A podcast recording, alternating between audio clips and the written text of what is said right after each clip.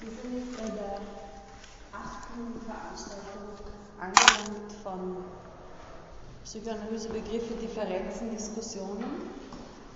Ich würde Ihnen heute gerne zunächst einen Veranstaltungshinweis geben, den Sie auch auf der Wiki-Homepage finden. Äh, und zwar finden morgen und übermorgen am Salzkreis der Wiener Psychoanalytischen Akademie die Sigmund Freud-Vorlesungen, die Herbst-Sigmund Freud-Vorlesungen dieses Jahres statt.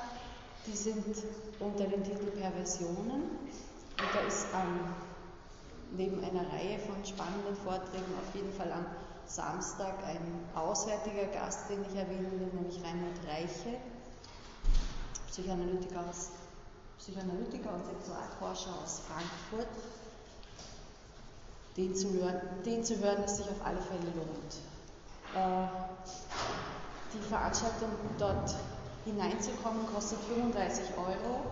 Sollte es für, für Sie an diesem Beitrag scheitern, dann lassen Sie mich das wissen, dann lässt sich da auch irgendwie was anderes arrangieren. Es ist nur offiziell schwer möglich, da irgendwie noch einen weiteren Rabatt als diese 35 Euro äh, anzugeben. Eine zweite Veranstaltung ist auch noch, von der weiß ich allerdings weniger, aber im Institut Français ist am Samstag eine Veranstaltung über die vier Diskurse von, von Lacan. Äh, da glaube ich, ist, ist freier Eintritt.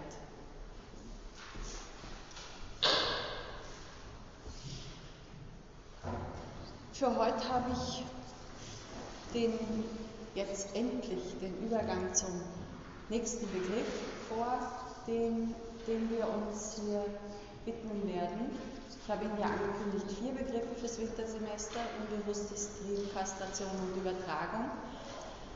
Ich rechtfertige zumindest für mich die Tatsache, dass die, die Zeit nicht ganz gleichmäßig auf die Begriffe äh, aufgeteilt wird, damit, dass ich sage, Zunächst einmal ging es auch darum, eine Einführung ganz allgemein in psychoanalytisches Denken, psychoanalytische Begrifflichkeit hier einzubringen, sodass wir für die nächsten drei Begriffe halt ähm, vielleicht ein wenig weniger Zeit brauchen, beziehungsweise was davon ungeklärt ist, kann dann auch im Sommersemester noch besprochen werden. Ja, eine Sache noch vorher. Fürs nächste Mal hatte sich wieder eine Kollegin gemeldet. Eine, okay, Sie möchten das machen?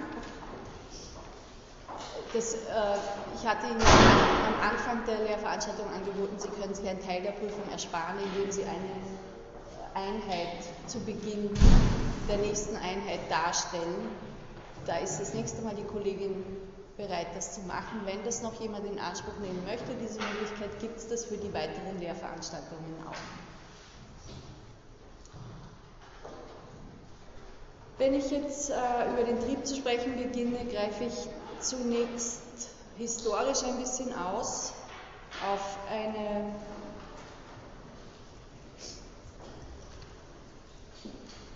auf die Korrespondenz, auf eine der Korrespondenzen von Freud. Freud war ein ausgesprochen begnadeter Briefeschreiber aus dessen Mitteilungen an andere vieles von seinen Überlegungen und Theorien eigentlich erst klar wird. Nein, nicht nur von seinen Theorien, auch andere durchaus spannende Sachen, was er für Verhältnisse zu Familie, Freunden, Bekannten unterhalten hat, sind in, in den Briefen sehr plastisch dargestellt. Ein früher Briefpartner von Freud war Wilhelm Flies, ein Berliner Hals-Nasen-Ohrenarzt. Und Flies hat Freud einige seiner Theorien anvertraut, noch bevor er sie veröffentlicht hat. In der, in der Korrespondenz mit Flies tauchen die Triebe in Zusammenhang mit der Melancholie auf. Freud hat in einem frühen Manuskript mit dem Titel Manuskript G wie Gerda, das er nicht veröffentlicht hat, sondern eben nur an Fließ geschickt hat, über Melancholie und gleichzeitig eben über Triebe geschrieben. Und ich möchte Ihnen jetzt in einem ersten Schritt dieses Manuskript, das auch ein Schema enthält, ein bisschen darstellen. Die Melancholie, von der Freud in diesem Text ausgeht, ist kein ästhetisch überhöhter Zustand, sondern ein Leiden, eine Störung, wenn Sie einen moderneren Ausdruck verwenden möchten. Und es ist wichtig, äh, ist vielleicht wichtig, uns auch immer wieder noch ins Bewusstsein zu rufen, dass die Psychoanalyse eben nicht vom Normalzustand, sondern von Beeinträchtigungen des Normalzustandes, nennt man sie jetzt Leiden oder Störung, aber auf jeden Fall von Beeinträchtigungen des Normalzustandes ausgeht. Wenn Sie sich erinnern, im Text über das Unbewusste kommt Freud auf eine schizophrene Patientin zu sprechen. Die fünf großen Fallgeschichten, also Dora, Wolfsmann, Kleiner Hans, Rattenmann und so weiter, Schreber, das sind Störungsbilder, an denen Freud seine Theorie entwirft und modifiziert. Das, äh, vielleicht denken Sie jetzt überflüssig, eh klar. Äh, Im Zusammenhang mit Philosophie ist das nicht so klar. In der Philosophie geht man üblicherweise nicht davon aus, dass das Subjekt beeinträchtigt ist. Und das ist auch ein spezieller Beitrag der Psychoanalyse zu einem philosophischen Begriff des Subjekts, dass es da eine Beeinträchtigung geben kann, die gerade dasjenige ist, an der man was erkennen kann. Freuds Manuskript zur Melancholie ist ein eher unbekannter Text. Wenn man bei Freud über Melancholie was nachlesen möchte, geht man eher zu dem viel bekannteren Text über Trauer und Melancholie von 1915, wo Freud in einer Diskussion mit Abraham sehr spezifische Überlegungen zur Melancholie oder Depression darstellt. Und dieses Manuskript G ist nicht umsonst deswegen nicht so bekannt, weil es aus 1894 stammt, also einer Zeit, wo Freud seine Hauptbegriffe wie unbewusstes Verdrängung oder auch den Trieb noch gar nicht so weit gefasst hat.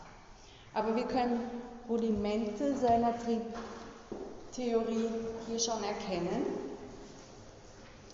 Der Text baut sich aus sechs Teilstücken aus. Auf. Im ersten Teil äh, beschreibt Freud einmal seinen Forschungsstand.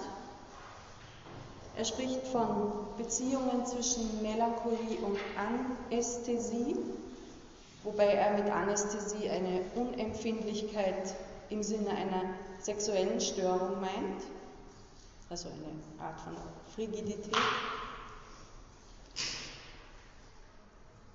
Dann sagt er, Melancholie ist sehr oft mit großer Angst verbunden.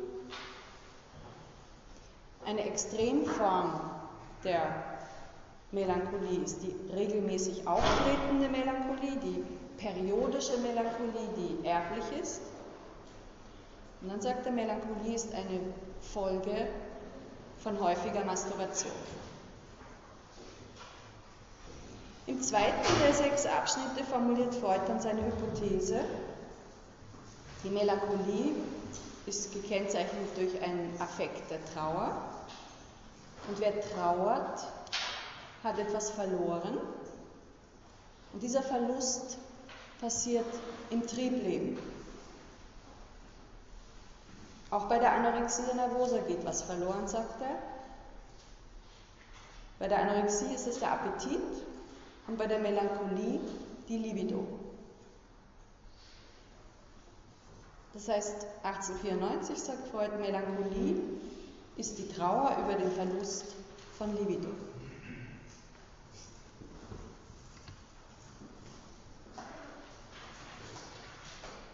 ist nicht ganz leicht zu erkennen. Ich gebe das ins Wiki auch. Es ist auch in, dem, in der Abbildung selber nicht so gut zu lesen. Ähm, aber mit ein bisschen Wunsch und Willen lässt sich entziffern. Im dritten Abschnitt erklärt Freud, die Ursache des Libido-Verlustes mittels eines Schemas. Ich habe Ihnen zuletzt äh, von, von Lacan ein Schema gezeigt, das Schema L. Also das so ein Hinweis auf ein Denken mit dem Zeichenstift, eine Art von Denken, die heute eigentlich von was anderem mir abgelöst scheint. Jedenfalls führt dieses Denken mit dem Zeichenstift, Zeichenstift die grafische Darstellung von Gedanken, das führt schon gleich hinein in die Thematik des Triebs, denn man könnte sagen, bei so einer grafischen Darstellung geht es um eine Partialtriebbefriedigung. Was ein Partialtrieb ist, dazu werden wir kommen. Die grafischen Darstellungen zielen auf eine Befriedigung auf der Ebene des Schautriebs. Das ist ein Partialtrieb. Und man könnte sagen, das ist eine Art von Befriedigung, die uns heute beinahe gar nicht mehr als Befriedigung vorkommt, weil die Lust auf sie schon beinahe zu verschwinden droht. In Zeiten von, Sie haben hier auch ein Beispiel davon, von PowerPoint, hat sich das Sehen und mit ihm der Schautrieb in einer Weise etwa in Vorträgen breit gemacht, dass man eher von einer Art optischen Genießen als von einer Lust- und Befriedigungssituation sprechen müsste. Denn wenn es keine Unterbrechung der Seherfahrung gibt, keinen Mangel von Eindrücken, dann entsteht ein Zustand einer Dauerbefriedigung ohne Lust. Und wenn Sie sich erinnern, das letzte Mal war das eine Form, wie ich versucht habe, etwas vom Begriff des Genießens bei Lacan zu charakterisieren. Sie sehen hier also eine handschriftliche Skizze, die Freud an Flies geschickt hat. Und ich beschreibe Ihnen jetzt kurz, was Sie auf dieser Skizze sehen.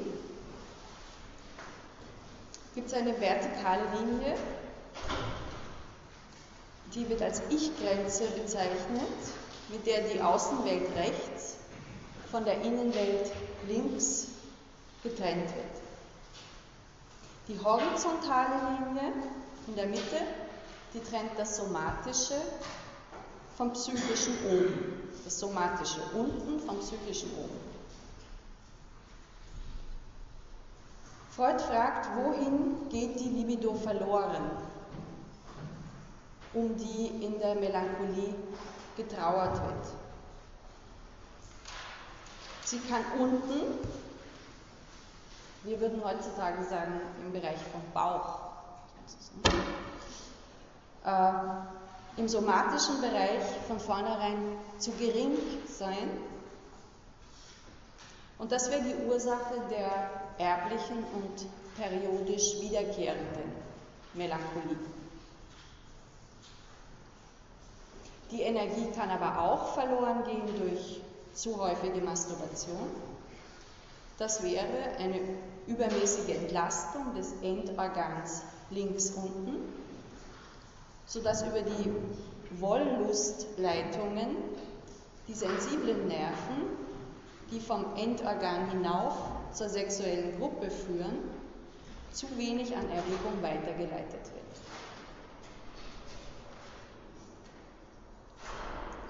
Ein solcher Mangel kann auf die Produktion von Sexualspannung, und das ist die Verbindungslinie mit dem Spinalzentrum, übergreifen und das bedeutet, dass weniger Sexualspannung entsteht. Eine andere Variante besteht in der Ablenkung. Dabei wird zwar ausreichend somatische Sexualspannung produziert, aber sie geht an der psychischen Sexualgruppe vorbei und gelangt dann an der Grenze zwischen Ich und Außen, gelangt dann an die Grenze zwischen Ich und Außenwelt wo sie sich in Angst umsetzt. Das mit der Angst ist ein kleiner Hinweis auf die Angsttheorie, die Freud zu der Zeit schon vertreten hat. In dieser Zeit geht er nämlich davon aus, dass Angst immer eine Folge von zu starker Erregung ist. Die zu geringe Erregung sieht Freud als Ursache der echten gemeinen, schweren Melancholie, der zyklischen Melancholie. Wir würden sie heute als eine rezidivierende Depression oder auch als unipolare, äh, unipolare Erkrankung bezeichnen. Exzessive Masturbation führt laut Freud zu einer neurasthenischen Melancholie. Im vierten Abschnitt fragt sich Freud nach der Rolle der Anästhesie bei der Melancholie, nämlich wie sie entsteht. Und hat dafür drei Hypothesen. Einerseits sagt er, es kann sich um zu geringe Ladung des Endorgans, um Frigidität handeln. Oder die reflektorische Aktion ist zu gering durch eine Schädigung des Wegs. Darunter fallen für ihn Masturbation und Coitus interruptus. Oder C, da sagt er, unten ist alles ordentlich und die Spannung geht anderweitig verloren, zum Beispiel durch Verknüpfung mit Ekel, womit sich ein Fehlen der Spannung in der psychischen Sexualgruppe einstellt. Das ist das, was Freud als hysterische Anästhesie bezeichnet, womit sich eine Querverbindung zur Hysterie ergibt, die zwei Jahre später, 1896, im Zentrum der Schrift, die man als die eigentliche erste Schrift der Psychoanalyse im engeren Sinn auffassen kann, nämlich in Studien über Hysterie im Zentrum findet. Im Manuskript G wird die Hysterie als eine Verschwendung der Sexualspannung gefasst. Anders als bei der Angst, wo die Spannung an die Peripherie getragen wird und dort an der Grenze zwischen Ich und Außenwelt in Angst verwandelt wird, verpufft die Energie in der Hysterie in oftmals anfallsartigen Zuständen von hoher affektiver Intensität. Also hysterisches Lachen oder hysterische Konversionssymptome, körperliche Symptome ohne ein somatisches Korrelat, etwa Schmerzzustände, das würde hierher gehören.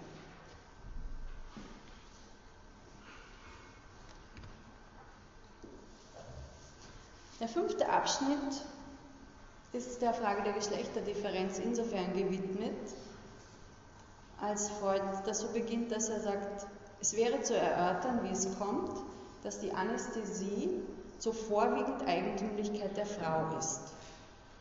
Und er gibt sich dann auch gleich selbst die Antwort darauf. Dies rührt von der passiven Rolle der Frau her. Ein anästhetischer Mann wird bald kein Koitus unternehmen, das Weib wird nicht gefragt. Es wird leichter anästhetisch, weil erstens die ganze Erziehung darauf arbeitet, somatische Sexualspannung nicht zu wecken, sondern alle Erregungen, die dies sonst könnten,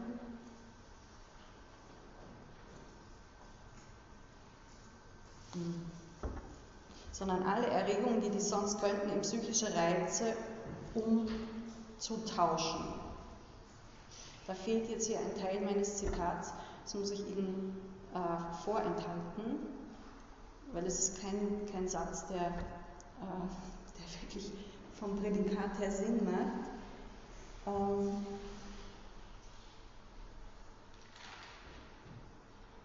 die Frau, die Erziehung der Frau arbeitet darauf hin, somatische Sexualspannung gar nicht erst entstehen zu lassen und Erregungen, die das könnten, in psychische Reize umzutauschen. Es folgt dann eine lange Erklärung, wie die energetischen Verhältnisse der Frau den sozialen Forderungen nach einer weiblichen Verführungskraft entsprechen müssten. Und er sagt dann, die Frauen werden zweitens anästhetisch, weil sie, Zitat, so häufig ohne Liebe, das heißt mit geringer somatischer Sexualspannung und Endorganspannung, zum Geschlechtsakt schreiten, heiraten, sie sind dann frigid und bleiben es. Als Hauptursache der Melancholie nennt Freud dann die geringe Spannung am Endorgan. Potente Personen bekämen Angstneurosen, Impotente ein melancholisches Gepräge ihrer Neurose. Auch hier sehen Sie den Zusammenhang zwischen sexueller Erregung und Angst auf der einen Seite und Mangel an sexueller Erregung, Mangel an Triebspannung und Melancholie auf der anderen Seite.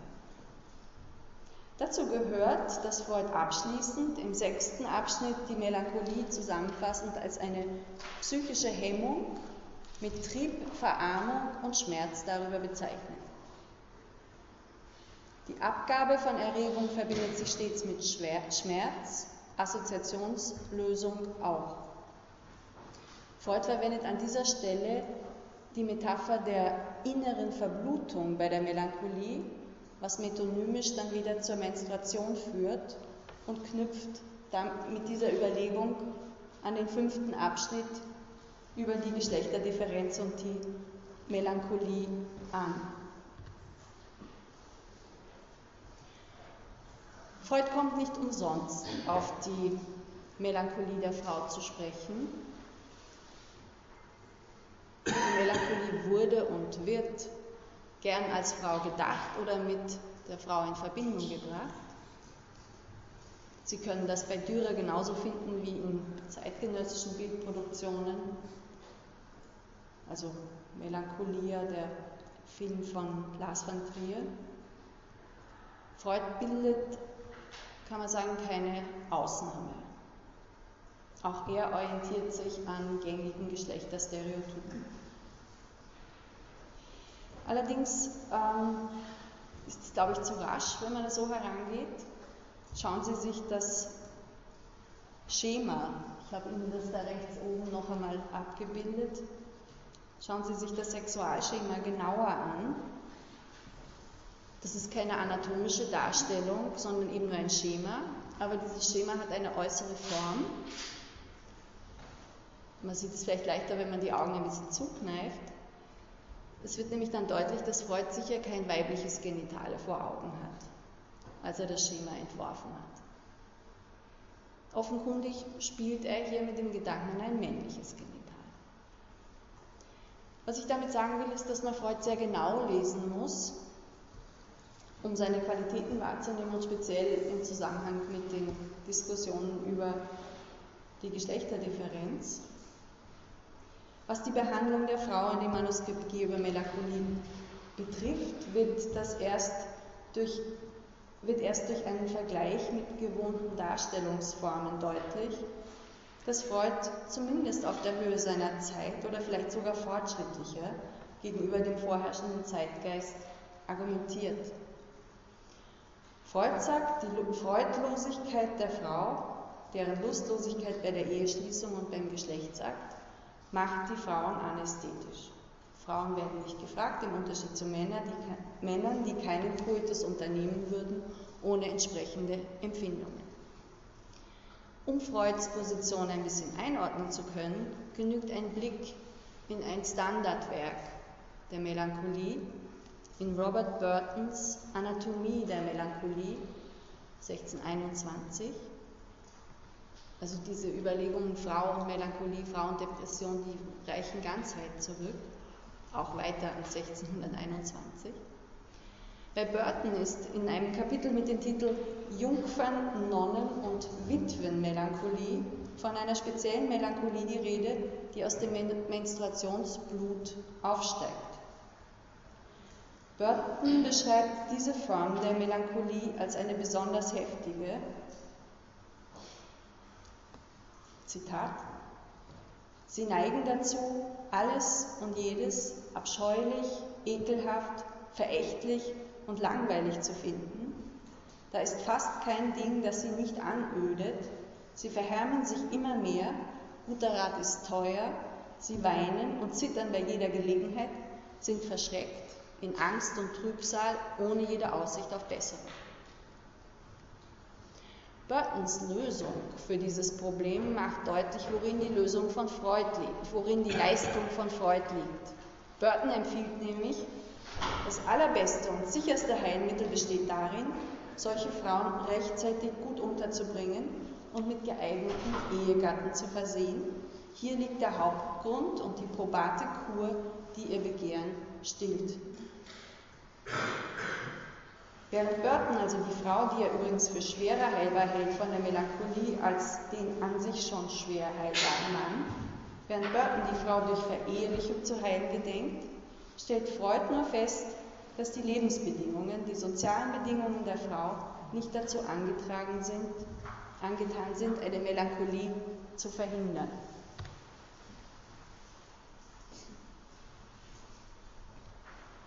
Was vermittelt Freud jetzt in diesem Manuskript G über die Triebe? Wesentlich für den Zusammenhang des Triebs ist, dass Freud Krankheit hier als Triebmangel, als ein Fehlen einer Kraft darstellt. Das heißt, der Trieb ist eine positive Größe, die einzig durch ihr zu groß sein zu Angst führen kann.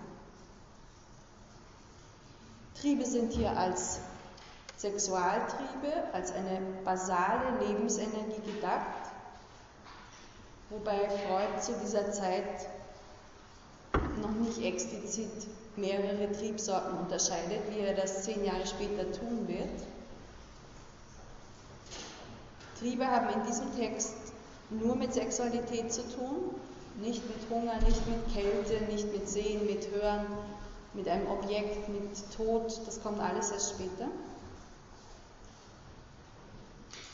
Triebe sind energetische Größen, deren Verkleinerung die Erkrankung verursacht. Das heißt, es geht, das ist eine Anknüpfung an das, was wir im Zusammenhang mit dem Unbewussten besprochen haben. Es geht in dem Moment, wo es um Triebe geht, um den ökonomischen Gesichtspunkt. Sie erinnern sich topisch, dynamisch, ökonomisch, die drei Gesichtspunkte, die man berücksichtigen muss, um ein Problem psychoanalytisch im eigentlichen Sinn bearbeitet zu haben. Und dieses Energiemoment, das ökonomische Moment, ist auch dasjenige, was dem Triebbegriff in so manchen Auseinandersetzungen Misstrauen und Verdacht irgendwie eingehandelt hat. Also etwa eine Diskussion in der Phänomenologie, die bis heute andauert. Äh, Michel Henry, französischer Phänomenologe, der Freuds Naturalismus des Triebbegriffs kritisiert. Wobei wir uns fragen müssen, ob Freud wirklich ein Verständnis des Triebs hat, das diesen ausschließlich als somatisches Phänomen ansieht.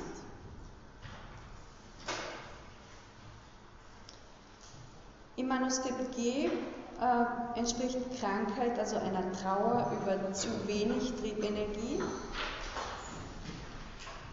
Das ist für die spätere Entwicklung der Psychoanalyse insofern auffällig, als es hier um eine Trauer ohne ein äußeres Objekt zu gehen scheint.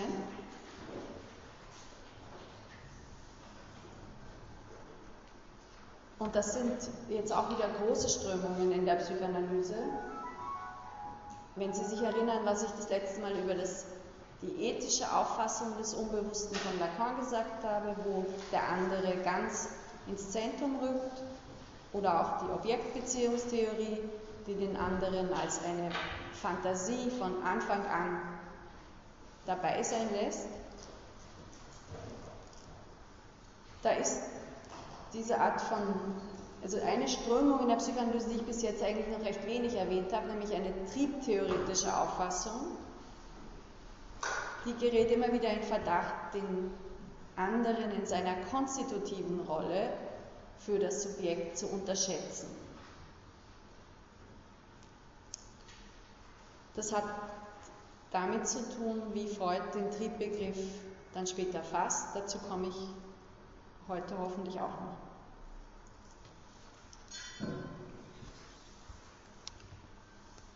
Wir können in Freuds Auffassung des Triebs vier Phasen unterscheiden.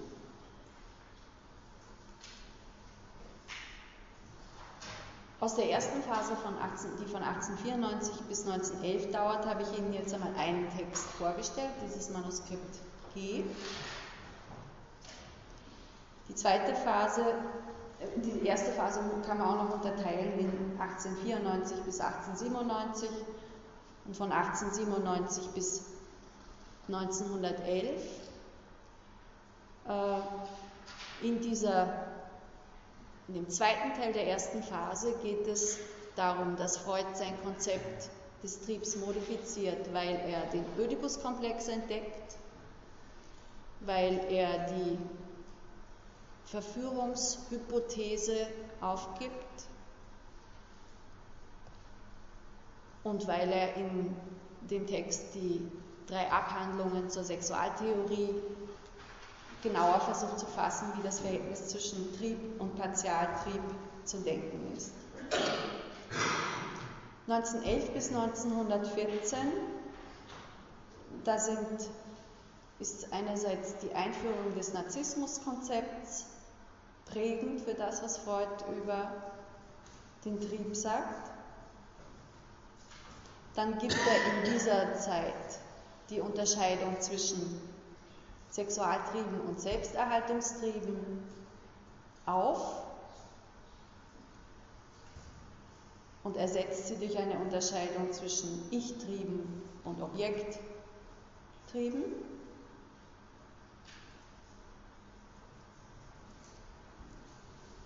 Wobei das eine Phase ist, wo der Dualismus des äh, Freudschen Triebkonzepts am wenigsten ausgebildet ist. Man könnte fast von einem Monismus an dieser Stelle sprechen. Was ich Ihnen hier gebe, ist jetzt nur ein Überblick. Ich, ich bringe Ihnen das dann Detail.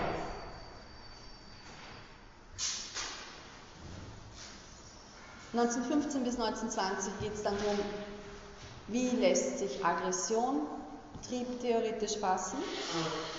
Und das ist dann in dem letzten Konzept 1920 bis 1939 in der Gegenüberstellung von Lebenstrieben und Todestrieben, die Freud in Jenseits des Lustprinzips einführt, gefasst.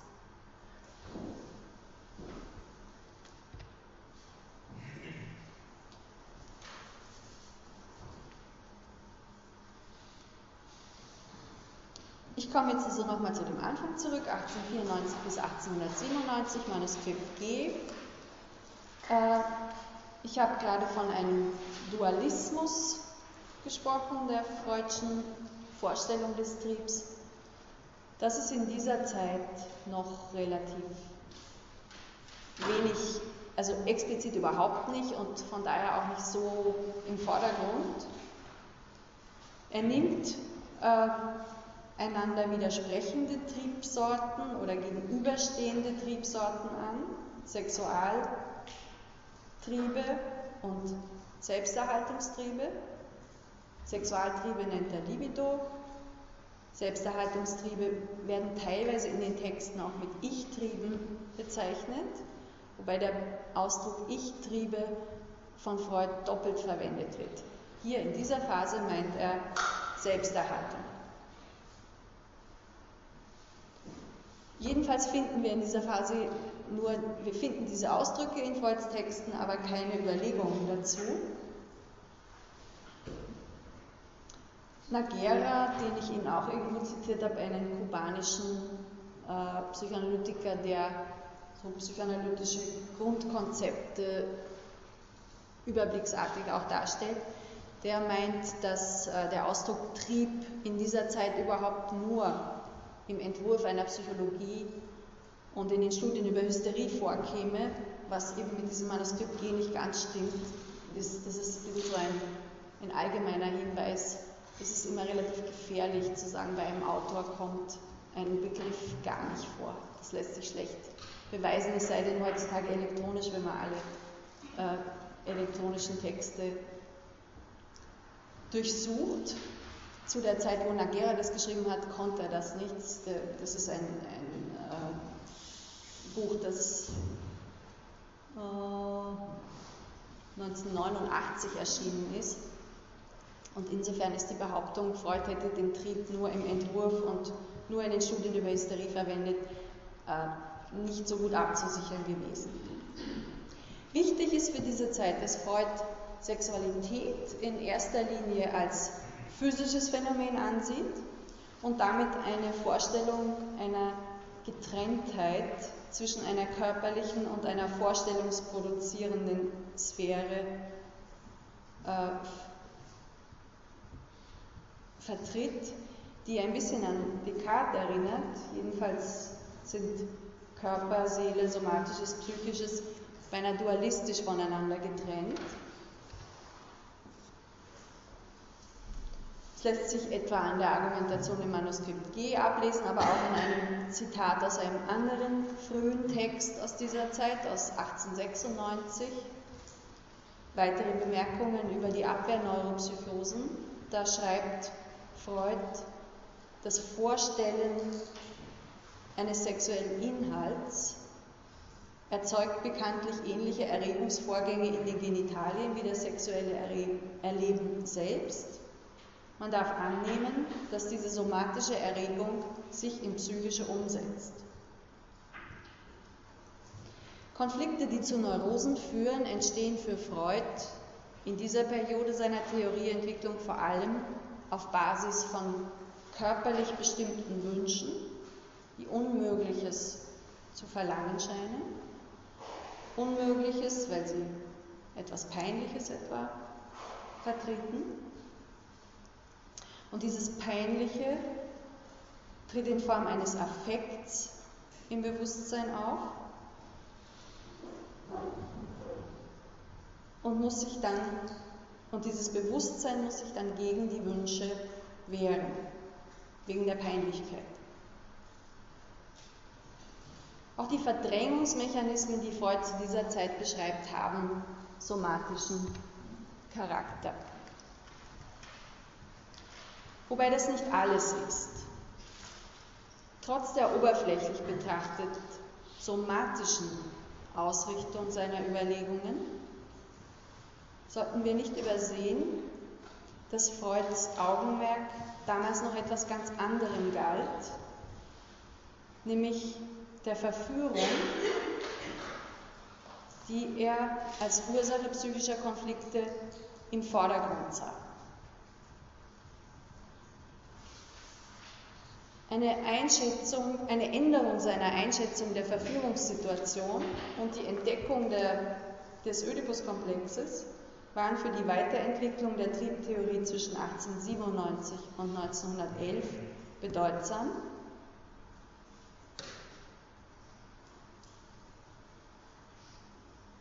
Und auch, das habe ich auch schon gesagt, die Unterscheidung von Trieb und Partialtrieb bringt dann neue Aspekte, wie die jetzt explizite Unterscheidung von Selbsterhaltungstrieben und Sexualtrieben. Der zentrale Text dieser Phase erscheint 1905. Freud widmet sich in den drei Abhandlungen zur Sexualtheorie der sexuellen Entwicklung und deren Abirrungen. Das Konzept der Bisexualität, das die psychoanalytische Geschlechtertheorie bis heute wesentlich prägt, wird hier ausdrücklich formuliert. Was meint Bisexualität? Damit ist gemeint, dass wir alle sowohl männliche wie weibliche Anlagen haben und dass Konflikte in der Annahme des eigenen Geschlechts auf diese doppelte Veranlagung zurückzuführen sind.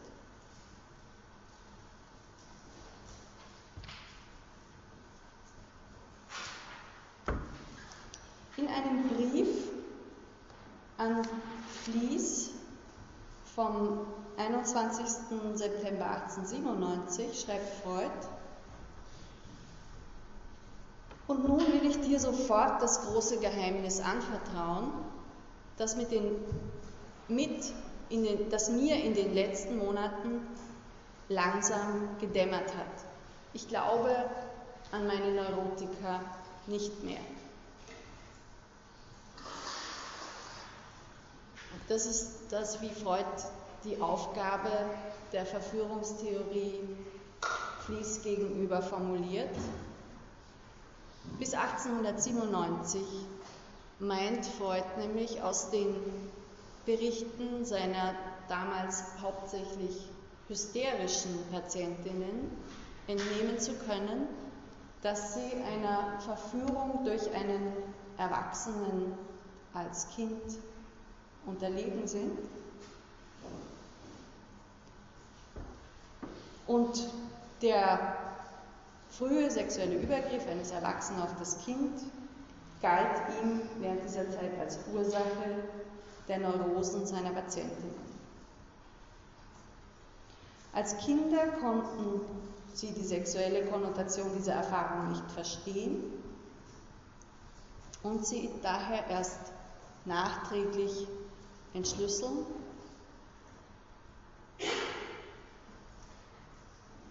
Beziehungsweise haben sie auf Basis dessen eine Symptomatik dann nachträglich entwickelt. Die direkte Verursachung einer Neurose durch eine traumatische Missbrauchserfahrung hat Freud dann 1897 aufgegeben. Manche meinen, es waren taktische Gründe, die ihn dazu bewogen haben. Also die Wiener Gesellschaft hätte eine Theorie, die ein solches Geschehen ins Zentrum rückt, nicht wirklich annehmen können. Und um seine Theorie zu retten, hätte Freud von der These der kindlichen Verführung Abstand genommen. Eine Bemerkung aus diesem Brief, aus dem ich eben zitiert habe, würde diese These stützen. Freud schreibt da nämlich auch drin, dass er sehr überrascht war, dass in sämtlichen Fällen der Vater als pervers beschuldigt werden musste. Das ist eine, eine ausführliche Diskussion, die sich um diese Aufgabe der Verführungstheorie durch Freud anschließt, die bis heute andauert. Udo Hock ist ein Autor, der sich dem in der Gegenwart aus einer Sicht von Laplanche widmet.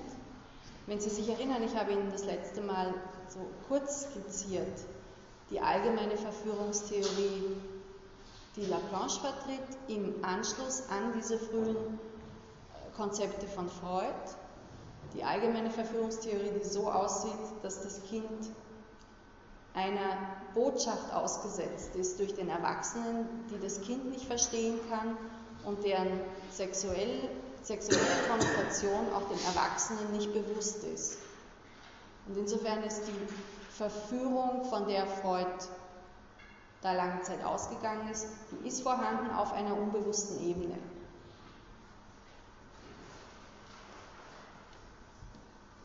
Müller-Pozzi, ein äh, zeitgenössischer Schweizer Psychoanalytiker, der ein ähm, Buch mit dem Titel Eine Triebtheorie für unsere Zeit geschrieben hat, wo er so verschiedene Autoren kompiliert, der schreibt zu der Aufgabe der Verführungstheorie durch Freud zwei Dinge. Einerseits, dass es fraglich ist heute, ob eine, ob eine Missbrauchserfahrung in eine neurotische Organisation der Psyche führt. Also ob eine so traumatische Erfahrung überhaupt einer neurotischen Bearbeitung zugänglich wäre. Und das zweite ist mehr eine theoretische, eine theoretische Überlegung, die Folgen von, sie betrifft die Folge von Freuds Abkehr von der Verführungstheorie. Denn Freud rückt damit den anderen, die andere Person, stärker aus dem Blickfeld. Die Entwicklung der psychischen Organisation gerät damit zu einer Art Ein-Personenstück. Oder um es mit Müller-Potts direkt zu sagen, nach der Preisgabe der Verführungstheorie ist der Status des anderen in der psychoanalytischen Theorie prekär geworden.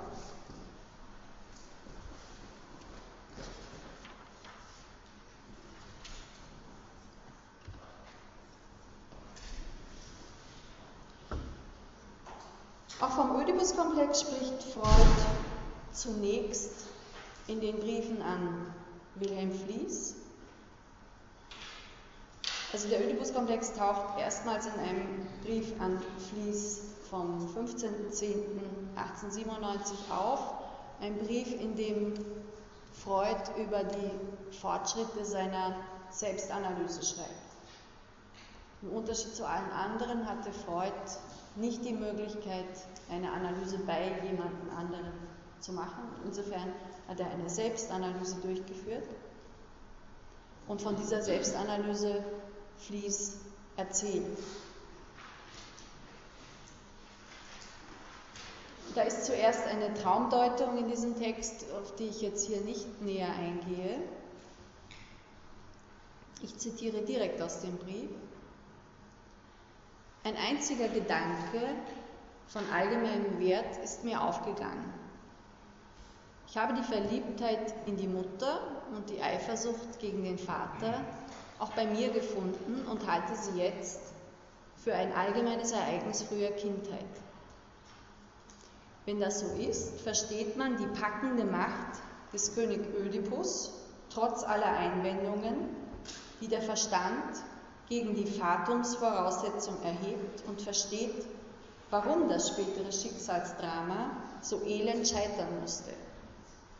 Gegen jeden willkürlichen Einzelzwang, wie er in der Ahnfrau etc. Voraussetzung ist, bäumt sich unsere Empfindung aber die griechische Sage greift einen Zwang auf, den jeder anerkennt, weil er dessen Existenz in sich selbst verspürt hat. Jeder der Hörer war einmal im Keime und in der Fantasie ein solcher Ödipus und vor der hier in die Realität gezogenen Traumerfüllung schaudert jeder zurück mit dem ganzen Betrag der Verdrängung, der seinen infantilen Zustand von seinem heutigen trennt.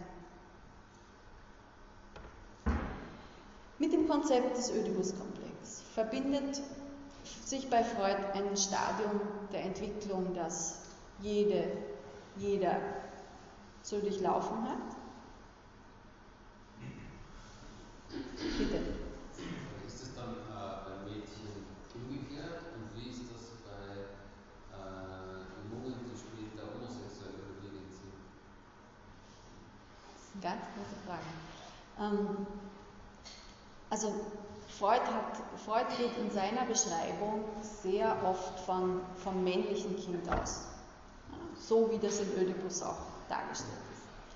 Aber das ist in der, in der, äh, schon früh diskutiert worden, ob man jetzt dafür Mädchen ein anderes Modell hernehmen muss, etwa einen Elektra-Komplex oder eben eine griechische Figur, wo das von der weiblichen Seite aus gedacht wird.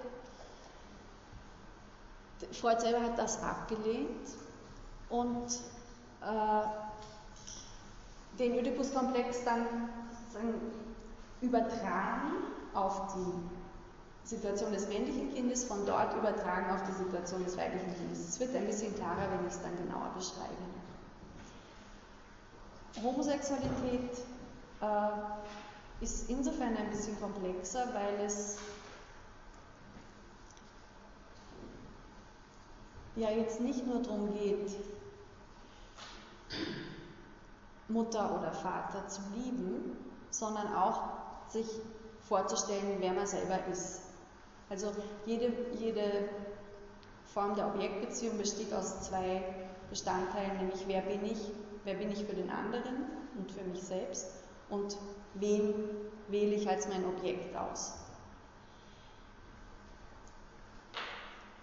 Ich würde dazu tendieren, dass, äh, den Oedipus-Komplex an der Stelle strukturell zu verstehen. Und das bedeutet ein, eine sehr ähm, große Entfernung da dazwischen einzuführen, als welches Geschlecht im Sinne von Gender man sich versteht und wie man anatomisch äh, ausgestattet ist. Und wenn man diese Voraussetzung macht, also eine, eine lockerere Verbindung zwischen dem Signifikanten, dem, dem, äh, der Bezeichnung weiblich und männlich und dem Körper, dann entsteht äh, die Möglichkeit, dass sich etwa ein Knabe mit der Mutter völlig identifizieren kann. Und das bedeutet, dass er dann, obwohl er wie ein Knabe ausschaut, eigentlich auf einer Begehrensposition ist, die die einer Frau ist, wenn er sich mit der Frau, mit der Mutter identifiziert. Und wenn sich ein Knabe, der sich so sehr mit der Mutter identifiziert, jetzt auf ein männliches Objekt bezieht, dann müsste man streng genommen psychisch sagen, das ist eine heterosexuelle Beziehung, obwohl es zwei Männer sind, die da zusammenkommen. Was ich Ihnen mit dem bisschen komplizierten jetzt sagen will, ist, dass man von außen eigentlich schwer sagen kann, was ist ein homosexuelles oder nicht sofort, was ist ein homosexuelles, was ist ein heterosexuelles Verhältnis. Zwei Männer können ein heterosexuelles Verhältnis zueinander haben, ein Mann und eine Frau können ein homosexuelles Verhältnis zueinander haben, wenn sie sich psychisch so oder so verstehen. Also das sind die, ähm, die Möglichkeiten, die der Oedipus-Komplex bietet, wenn man ihn strukturell versteht. Damit sind wir schon sehr weit woanders hingekommen. Ja. Ähm, wovon ist, also ist es abhängig, ob man sich mit der Mutter oder mit dem Vater identifiziert oder? Das ist abhängig von dem Verlauf des Oedipus-Komplexes.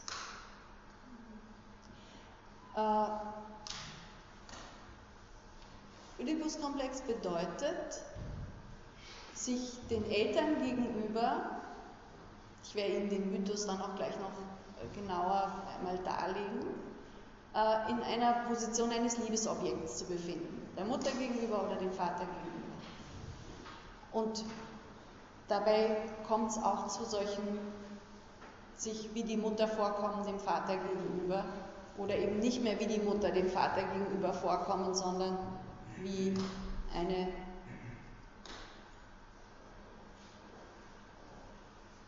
dem Vater gegenüber wie der Bruder etwa. Also da könnte man eine, eine männliche äh, Identifizierung für ein Mädchen zum Beispiel finden. Das ist allerdings jetzt noch wieder eine Erweiterung. Sie bringen mich dazu, ganz viele äh, Ausflüge zu machen, ist aber gut. Das ist eine Vorstellung, die Ju äh, Juliette Mitchell eingebracht hat um den Oedipus-Komplex aus dem engen elterlichen Rahmen herauszunehmen, sagt sie, man kann sich auch mit seinen Geschwistern identifizieren. Primär bei Freud geht es darum, sich mit Vater oder Mutter zu identifizieren. Aber das setzt ja auch voraus, dass es beide gibt. Deswegen ist es bestimmt gut, eine Erweiterung zu machen, oder? Also, ähm, ja, wobei ich glaube, Freud würde jetzt nicht darauf bestehen, dass es da äh, eine, ein, um den biologischen Vater oder die biologische Mutter geht, da können durchaus äh, Figuren, die die ersetzen, ähm, von Stiefmüttern bis Hausmädchen und Lehrerinnen, sozusagen wäre da alles möglich. Ja?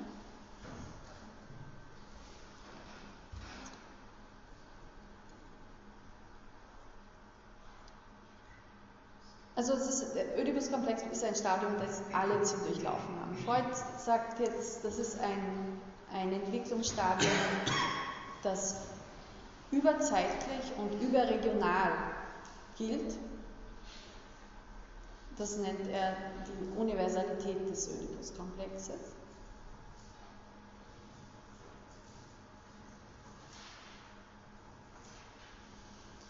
Es geht in der Oedipus-Lösung um eine Frage der Triebbündelung.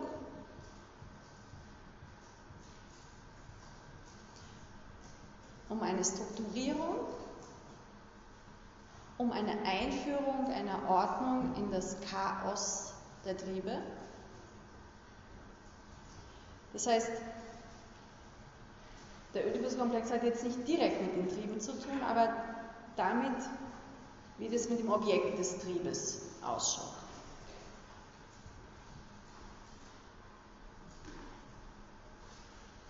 weil die Objekte zum Trieb dazu zu denken sind, sonst wäre ein Trieb ja sowas wie eine Kraft ohne eine Richtung.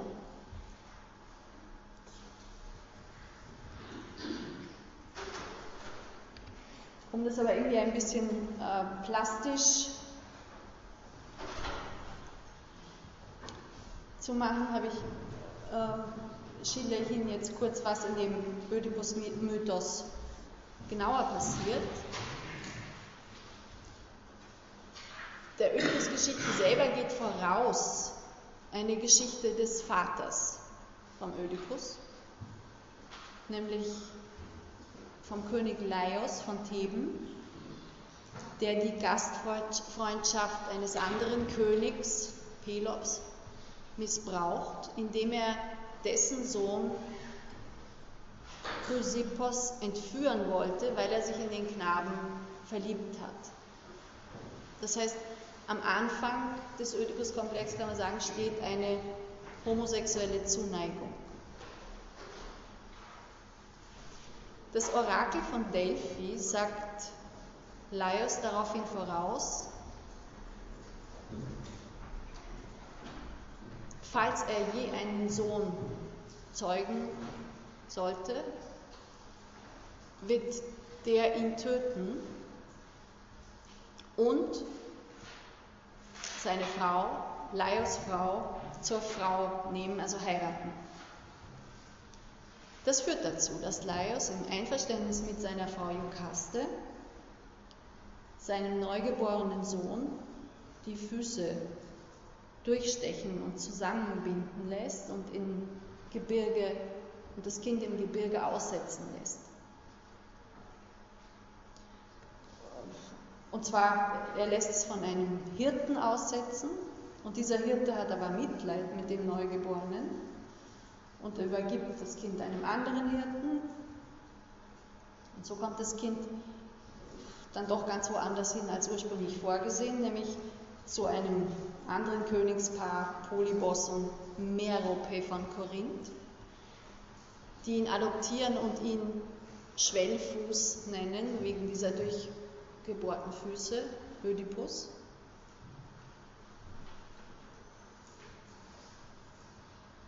Wobei dieses Ödipus, das muss nicht unbedingt Schwellfuß heißen, es kann griechisch wohl auch heißen der, der alles weiß.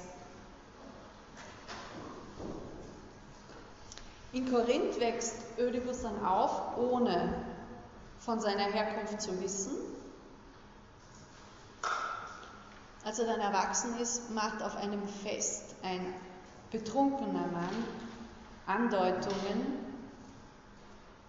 denen zufolge Ödipus nicht der Sohn seiner Eltern wäre, nicht der leibliche Sohn, was dazu führt, dass ähm, Ödipus zuerst die Eltern fragt und die ihm aber auch irgendwie keine befriedigende Antwort geben und er wendet sich dann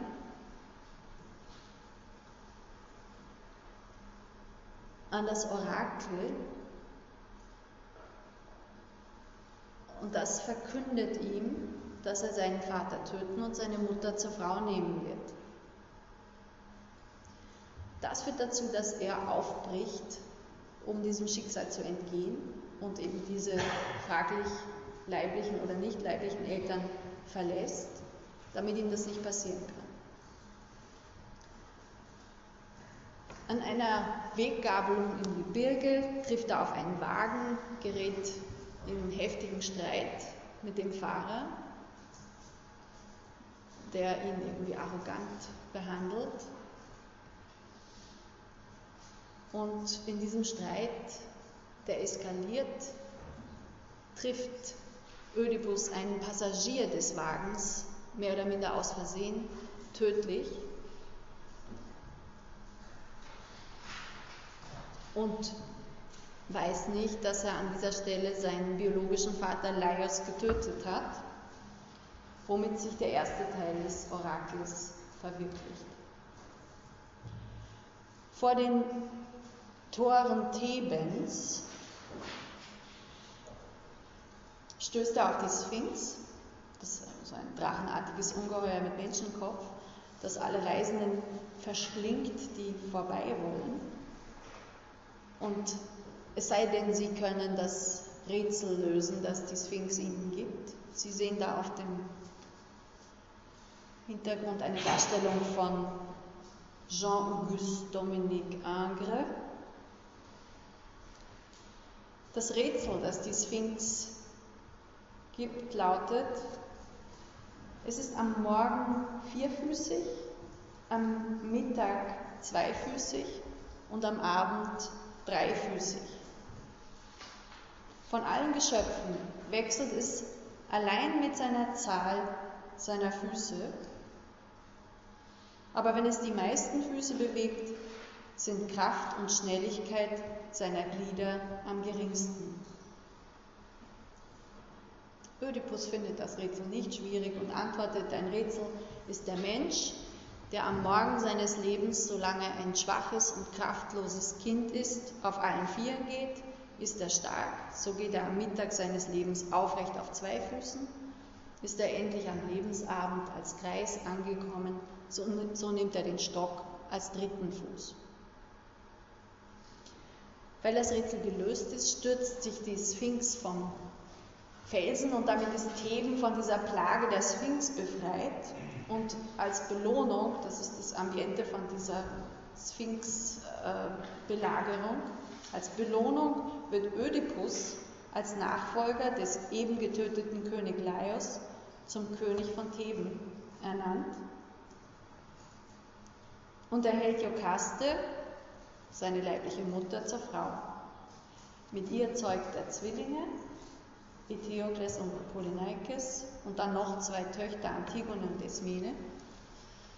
Mutter und Sohn wissen nichts von Ödipus Tötung des Laios und von ihrer verwandtschaftlichen Beziehung.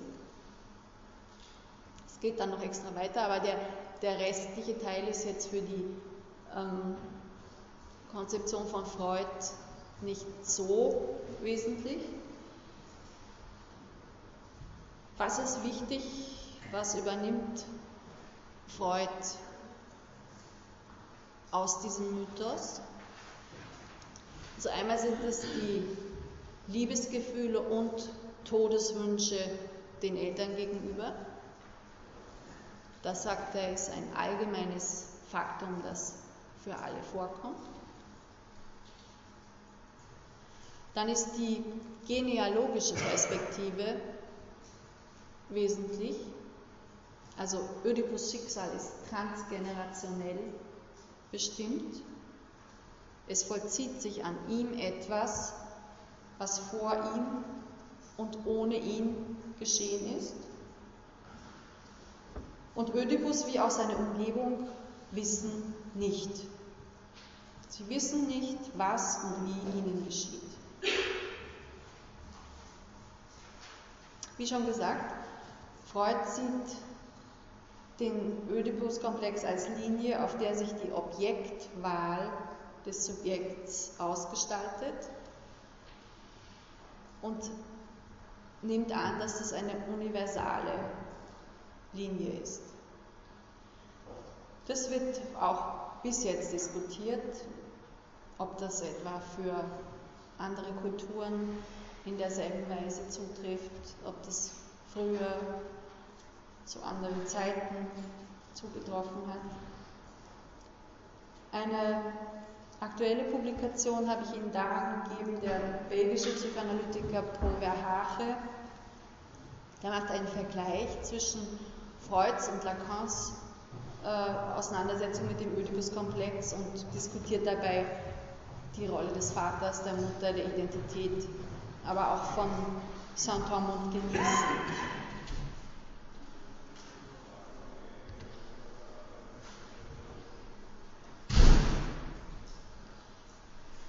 Ich komme jetzt zu den drei Abhandlungen zur Sexualtheorie von 1905. Das ist der wichtige Text in dieser zweiten Hälfte der ersten Phase. In diesem Text macht Freud die Unterscheidung zwischen Sexualtrieben und Selbsterhaltungstrieben explizit. Was sind Selbsterhaltungstriebe? Die äußern sich in Zuständen wie Hunger, Durst, Kälte. Also ganz Selbsterhaltung im wörtlichen Sinn ist da gemeint. Und weil auf der Seite des Geschlechtstriebs solche äh, Ausdrücke fehlen, solche Bezeichnungen, sagt Freud, wird in der Wissenschaft der Ausdruck Libido verwendet für die Sexualtriebe. Das deutsche Wort Lust, sagt Freud, kommt nicht in Frage, weil Lust sowohl Lust auf wie auch Lust an bedeutet. Anders gesagt, weil Lust einerseits dieser Zustand ist, wo man auf eine Befriedigung aus ist, wo man eine anstrebt und Lust aber auch so verwendet wird im Deutschen, dass es die Befriedigung selbst meint. Das ist eine äh, Differenz, die in Jean Laplanches Behandlung der Frage nach dem Trieb bei Freud wichtig ist. Deswegen erwähne ich das jetzt hier auch. Freud sagt, Sexualtriebe und Ich-Triebe können in Konflikt miteinander geraten, weil sie bisweilen an denselben Organsystemen in Erscheinung treten. Damit meint er etwa einen Kuss. Die Sexualtriebe beschränken sich also nicht auf die Genitalien. Und das ist eine, irgendwie schon eine Weiterentwicklung auch. Freud hat 1900 schon in der Traumdeutung betont, dass der psychoanalytische Begriff der Sexualität den alltagssprachlichen Begriff der Sexualität überschreitet. Mit Sexualität ist in der Psychoanalyse nicht nur genitale Sexualität gemeint, sondern auch eine Partialtriebbefriedigung und nicht nur das. Es wird in Sexuelles kann sich bis in Sublimierungsleistungen sozusagen fortpflanzen.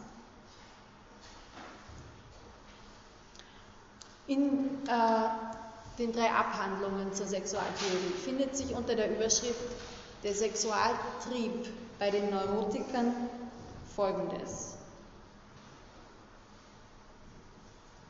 In den Symptomen von Kranken, Freud erwähnt hier insbesondere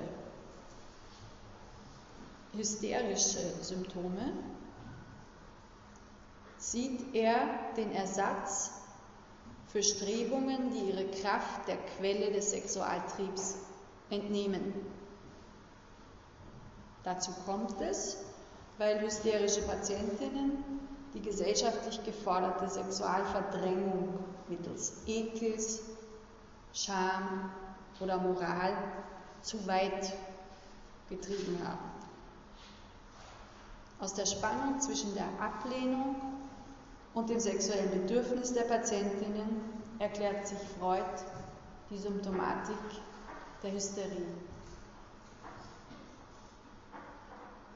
Also es werden libidinöse Kräfte in Energie für die Symptome verwandelt.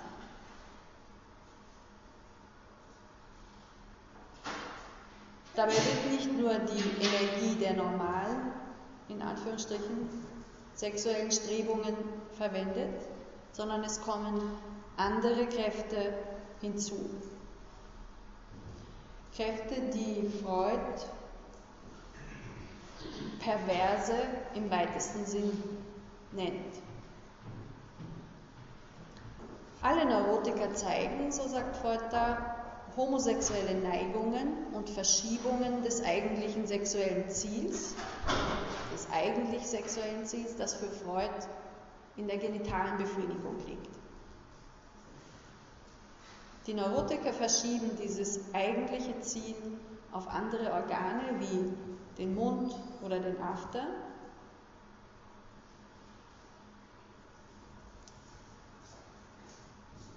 So dass man sagen kann, die Partialtriebe spielen bei Neurotikern auch eine wichtige Rolle.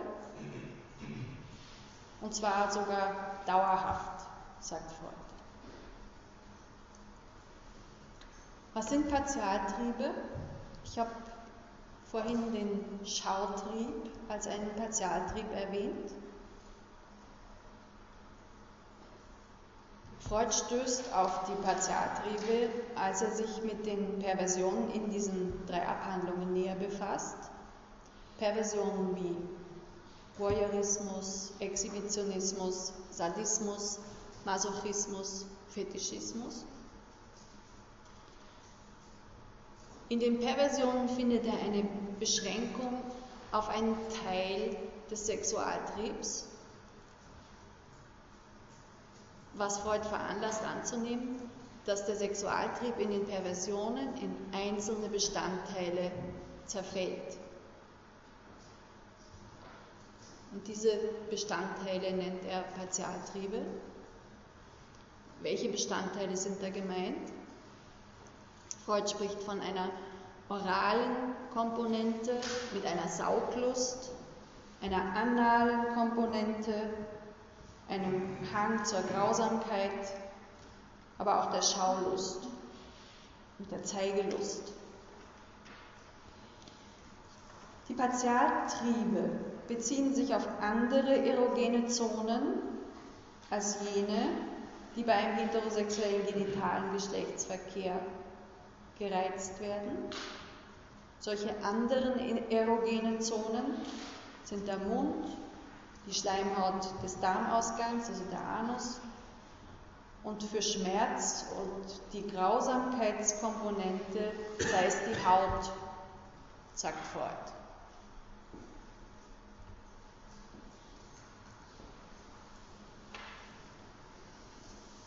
Im Abschnitt über die Partialtriebe in den drei Abhandlungen findet sich jetzt folgende Definition zum Trieb. Ich zitiere Freud. Unter einem Trieb könnten wir zunächst nichts anderes verstehen als die psychische Repräsentanz einer kontinuierlich fließenden innersomatischen Reizquelle,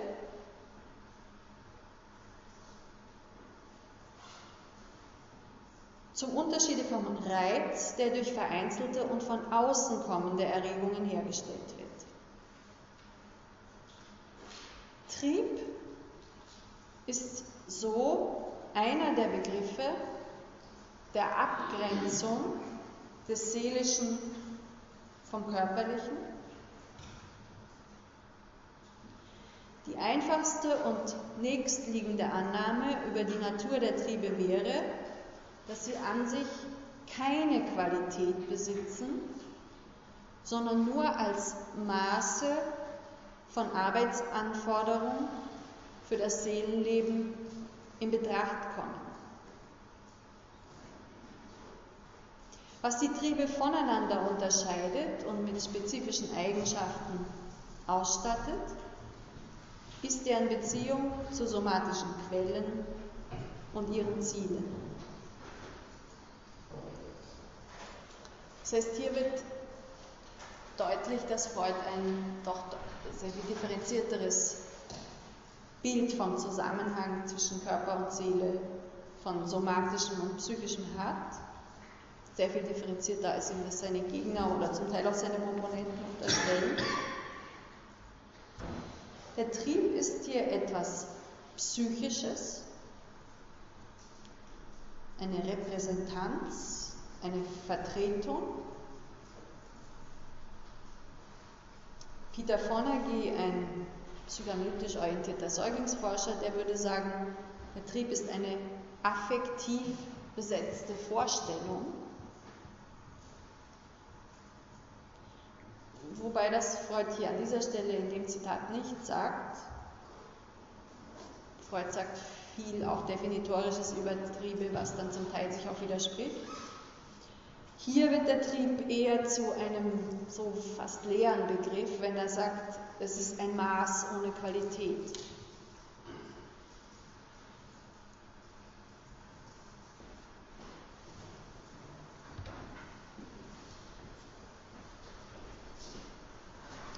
Wenn wir weiterlesen in diesem Zitat, also das, was dann anschließt, kommen wir zu wesentlichen Bestimmungsstücken des Triebs bei Freud. Zwar schreibt Freud, die Quelle des Triebes ist ein erregender Vorgang in einem Organ und das nächste Ziel des Triebes liegt in der Aufhebung dieses Organreizes. Freud unterscheidet am Trieb vier Größen. In dem Text über die drei Abhandlungen ist es weniger explizit als dann in Triebe und Triebschicksale, wo wir das nächste Mal dazu kommen werden. Diese vier Größen sind Ziel, Quelle, Objekt und Drang. Das Ziel wird hier ganz explizit genannt, die Aufhebung des Organreizes. Sie sehen, ich kratze mich, also das ist irgendwie genau sowas, es juckt irgendwo und man möchte den Reiz aufheben. Auch die Quelle wird genannt. Das ist ein erregender Vorgang in einem Organ also eine somatische Ursache, aber die somatische Ursache selbst ist nicht der Trieb. Der Trieb ist die psychische Repräsentanz davon. Was das Objekt betrifft, habe ich Ihnen mit dem Ödipus-Komplex so den Zusammenhang darzustellen versucht. Die Triebe werden gebündelt durch die ödipale Entwicklung und richten sich dann auf ein Objekt, auf ein bevorzugtes Objekt. Wobei dabei wichtig ist, dass Freud sagen wird, das Objekt ist das Variabelste am Trieb.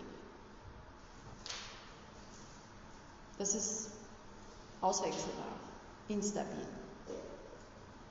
Und das kann man als eine äh, Nivellierung der Rolle des anderen lesen. Der vierte Begriff, der Drang, der ist auch in diesem Zitat schon drin. Damit ist der quantitative ökonomische Faktor gemeint, nämlich die Größe der Arbeitsanforderung an das Seelische. Also mit Drang ist sozusagen die, die Stärke des Triebs gemeint. Und von der spricht Freud, wenn er sagt,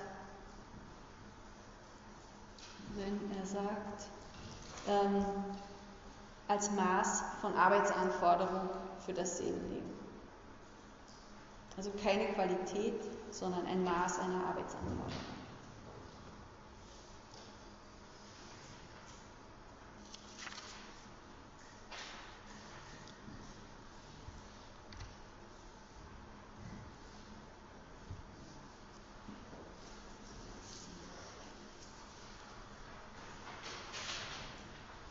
Ich habe schon erwähnt, Triebdualismus oder Triebmonismus. Freud neigt insgesamt hauptsächlich zu einem Triebdualismus.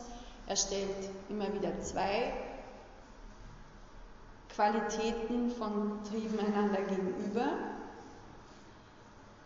Und da gibt es drei Gegenüberstellungen, die er macht. Das, wovon wir heute gesprochen haben, da geht es immer um die Gegenüberstellung von Selbsterhaltungstrieben und Sexualtrieben. Das wandelt sich, diese Gegenüberstellung, und Freud spricht dann von Ich-Trieben und Objekttrieben. Wobei, wie schon angedeutet, Ich-Triebe so ein Begriff genau des Übergangs von, einem, von einer Gegenüberstellung zur anderen ist, weil Freud zeitweise auch die Selbsterhaltungstriebe als Ich-Triebe bezeichnet dann aber in seiner zweiten Gegenüberstellung, wenn er Ich-Triebe und Objekttriebe gegenüberstellt, nicht meint Selbsterhaltungstriebe, sondern Triebe, mit denen sich jemand auf sich selbst, auf seinen eigenen Körper bezieht.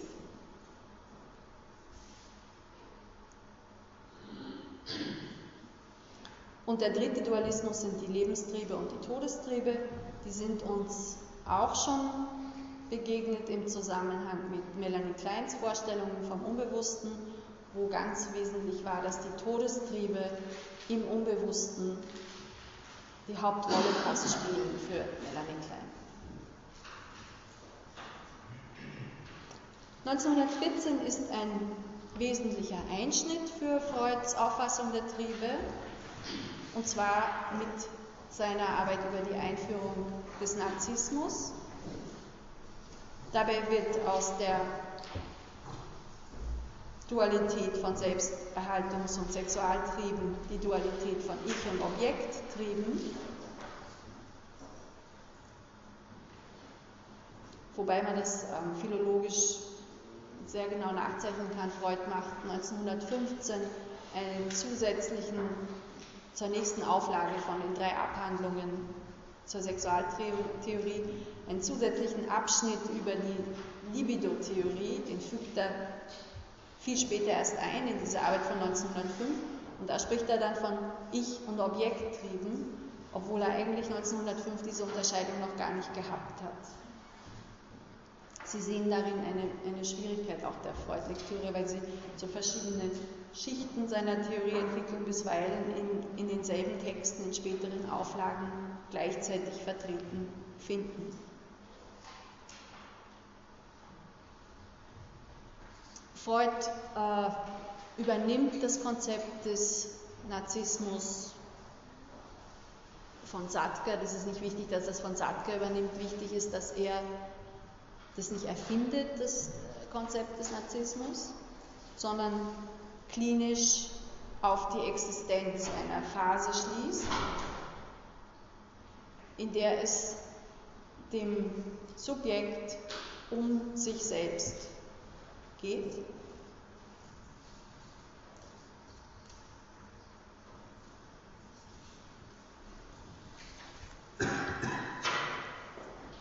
Was meint jetzt Narzissmus? Also man könnte in Anlehnung an den, wieder an einen Mythos, an den Mythos von Narziss sagen, damit ist gemeint, sich selbst zum Liebesobjekt nehmen.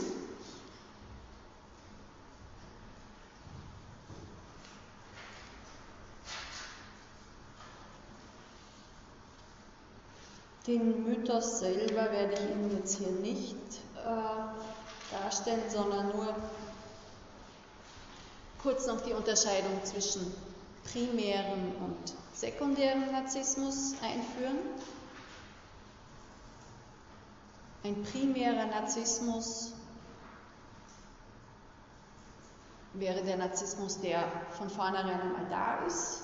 Ein Kind, das sich, nachdem es sich im Spiegel entdeckt hat, auf sich selbst bezieht oder auf, sich, auf sein Bild im Spiegel, zu diesem eine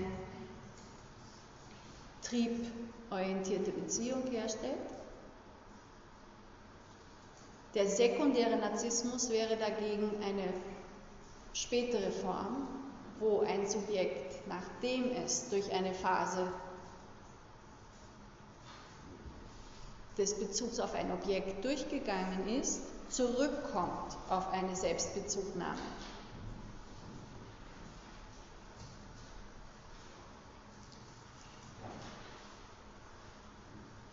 Der sekundäre Narzissmus wäre der Narzissmus der narzisstischen Persönlichkeitsstörungen etwa.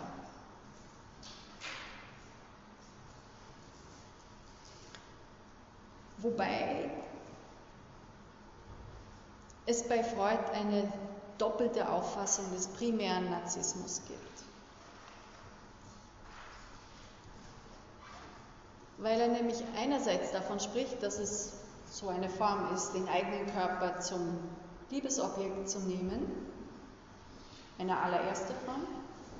Aber Freud verwendet primären Narzissmus auch für, einen, für eine Phase der paradiesischen Einheitserfahrung, also für etwas Symbiotisches eigentlich, für eine Ungetrenntheit mit der ersten Bezugsperson.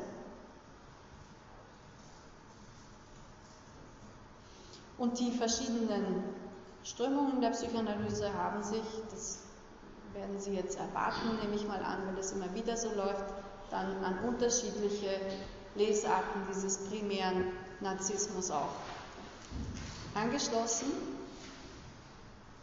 Eine triebtheoretische Auffassung der Psychoanalyse bevorzugt die erste Lesart, nämlich der primäre Narzissmus würde da bedeuten, den eigenen Körper als erstes Liebesobjekt zu nehmen. Während die zweite Auffassung, diese paradiesische Einheitserfahrung als Narzissmus anzusehen, das wird von verschiedenen kulturtheoretischen Narzissmustheorien dann aufgenommen. Kulturtheoretisch äh, nicht nur, sondern auch psychoanalytisch, psychoanalytische Theorien. Bela Gramberger wäre dafür ein Hauptreferent, der ein, eine Arbeit, ein Buch über Narzissmus geschrieben hat, wo er das so für die Kultur beschreibt, aber auch Heinz Kohut oder Otto Kernberg, die nehmen Narzissmus als nicht so sehr als Bezugnahme auf den eigenen Körper, sondern als eine Chiffre für eine Ungetrenntheit vom ersten und jedem späteren Objekt.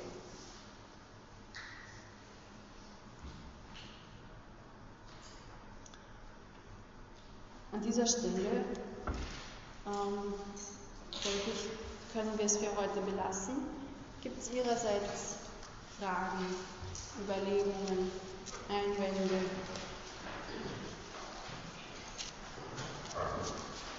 Bitte. also in nichts wissen, und die Strukturen, der sie eigentlich sind, nicht so, das ist doch kein Im Grunde, wenn sie nicht wissen. Wenn man davon ausgeht, dass äh, Inzest in uns Anstalt gibt, wenn diese Inzestschranke überschritten wird im Laufe der Konstituierung von dem Subjekt und die jetzt die Mutter, sie miteinander aufwachsen sozusagen, also Mutter ihre Sohn aufzieht, und dann diese Überschreitung der Inzestschranke, die sie eigentlich definieren soll, zugehen. Aber wenn die das beide nicht wissen und gar nicht miteinander in diesem totalen Gefüge gelesen sind, Solange sie es nicht wissen, wird keiner von Inzest sprechen können. Das ist bei Oedipus auch so. Nachträglich stellt sich das dann als, ein, als eine inzestöse Situation heraus. Weil sie ja nicht in diesen Tag eingehen, wo man es gewesen sind miteinander. Und dem ist es doch eigentlich kein. Der Inzest setzt dafür voraus, dass die, dass die Subjekte, also Vater und Kind oder eine Bezugsperson und das Kind, in dieser trialen Gefühl miteinander sich verschieben und so weiter und so fort. Und äh, meinen, weil Oedipus ausgesetzt worden? Genau, weil es ja, sie ja sogar miteinander. Wenn dann der andere Mutter, die Adoptivmutter war, wenn der etwas angefangen das wäre Na, ähm, angesichts von dieser Definition von Trieb, dass das Objekt variabel ist, würde ich das nicht so sehen, äh, weil psychisch Vater, Mutter repräsentiert sind und durch welches äußeres Objekt diese Stellen dann ausgefüllt werden, das ist nicht so wesentlich. Oedipus hat es mit Vater und Mutter zu tun, auf doppelte Weise. Dieses, das Objekt Mutter ist bei ihm zweimal äußerlich zweimal repräsentiert. Psychisch ist es die Mutter. Und da ist es egal, ob er mit der ersten oder mit der zweiten erklärt ist. Bitte.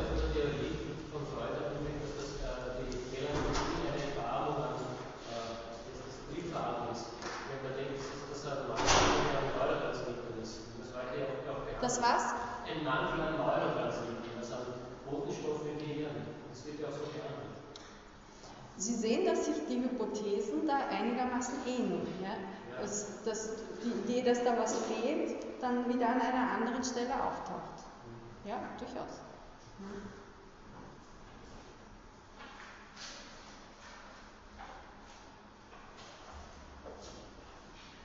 Okay, dann danke ich für Ihre Aufmerksamkeit und wünsche Ihnen noch einen angenehmen Abend.